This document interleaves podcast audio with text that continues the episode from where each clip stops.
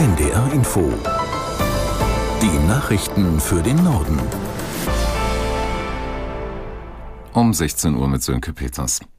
Der Literaturnobelpreis geht in diesem Jahr an den norwegischen Schriftsteller Jon Fosse. Das hat die Königlich Schwedische Akademie der Wissenschaften am Mittag bekannt gegeben. Aus der NDR Nachrichtenredaktion Peter Eichenberg. Fosse erhalte die Auszeichnung für seine innovativen Theaterstücke und seine Prosa.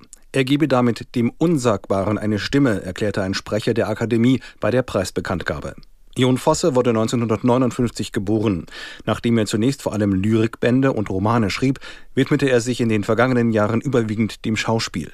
Seine Theaterstücke werden inzwischen in der ganzen Welt aufgeführt. Sie wurden in mehr als 40 Sprachen übersetzt. In den vergangenen drei Tagen wurden bereits die aktuellen Nobelpreisträgerinnen und Preisträger in den Kategorien Medizin, Physik und Chemie bekannt gegeben. Morgen folgt der Friedensnobelpreis, der nicht in Stockholm, sondern in Oslo verkündet wird.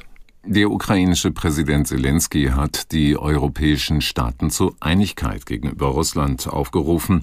Beim Europagipfel im spanischen Granada warb Zelensky um weitere militärische Unterstützung und sagte, Russland versuche Europas Geschlossenheit zu untergraben. Aus Granada Jakob Mayer. Für die Ukraine gehe es vor allem darum, vor dem Winter ihre Luftverteidigung zu stärken. Gastgeber Pedro Sánchez, der spanische Regierungschef, versicherte, dass ganz Europa hinter der Ukraine stehe.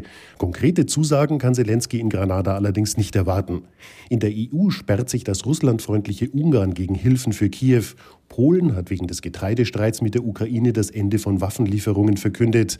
Der slowakische Wahlsieger Robert Fico hatte im Wahlkampf einen ähnlichen Schritt angekündigt. Bei einem russischen Angriff im Osten der Ukraine soll es viele Tote gegeben haben. Nach Angaben des ukrainischen Präsidenten Zelensky kamen mindestens 47 Menschen ums Leben. Der Angriff ereignete sich demnach in einem Dorf in der Region Kharkiv, nicht weit entfernt von der Frontlinie. Eine Rakete habe einen Lebensmittelladen getroffen. Zelensky sprach von einem brutalen Verbrechen. Wer Dienste des Google-Konzerns nutzt, soll künftig mehr Kontrolle über seine Daten haben. Das Bundeskartellamt hat Druck auf Google ausgeübt. Jetzt wird der Datenschutz verschärft. Felix Tenbaum aus der NDR Nachrichtenredaktion fasst zusammen, was das für Nutzerinnen und Nutzer bedeutet. In Zukunft soll man besser auswählen dürfen, was mit den eigenen Daten passiert, wenn man zum Beispiel Google Maps, Gmail oder YouTube nutzt. Das passiert ja bislang meistens, indem so ein kleines Fenster aufpoppt, dem man dann häufig einfach schnell zustimmt, damit man in Ruhe weitersurfen kann. Oft sind die Formulierungen, die dabei genutzt werden, aber manipulativ, sodass man quasi gedrängt wird, zuzustimmen. Das soll sich jetzt ändern. Dazu hat sich nämlich der Google-Mutterkonzern Alphabet verpflichtet. Heißt, mehr, genauere und verständlichere Infos zur Verwendung der Nutzungsdaten plus die Option nicht zuzustimmen. Außerdem muss Google die Abfrage bei allen Diensten einzeln stellen und darf die Daten nicht mehr übergreifend bündeln, also zwischen den unterschiedlichen Anwendungen austauschen. Nach Ansicht von Bundesverkehrsminister Wissing sollten Blockadeaktionen der Klimaschutzorganisation Letzte Generation härter bestraft werden. Wer mit voller Absicht Flughäfen lahmlege und wirtschaftliche Schäden in Millionenhöhe verursache, müsse mit einer empfindlichen Freiheitsstrafe rechnen, sagte Wissing der Bild-Zeitung. Konkret nannte er eine Mindeststrafe von sechs Monaten. Der Verkehrsminister forderte außerdem die betroffenen Fluggesellschaften und Airports auf, alle entstandenen Schäden geltend zu machen, um die Aktivisten finanziell zur Rechenschaft zu ziehen.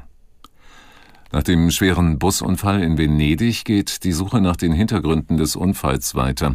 Nach Angaben der italienischen Behörden sind jetzt alle Opfer des Unglücks identifiziert. Aus Rom Jörg Seißeberg. Unter den 21 Toten sind nach Informationen der Präfektur Venedigs auch drei Deutsche. Unter den 15 Menschen, die das Unglück verletzt überlebt haben, sind nach Angaben italienischer Medien zwei Geschwister aus Deutschland im Alter von 7 und 13 Jahren. Ihre Eltern sollen nach diesen Informationen bei dem Unglück ums Leben gekommen sein.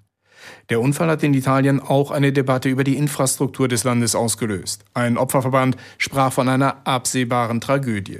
Die Leitplanken auf der Unglücksbrücke seien Jahrzehnte alt und schlecht gewartet gewesen. Das waren die Nachrichten.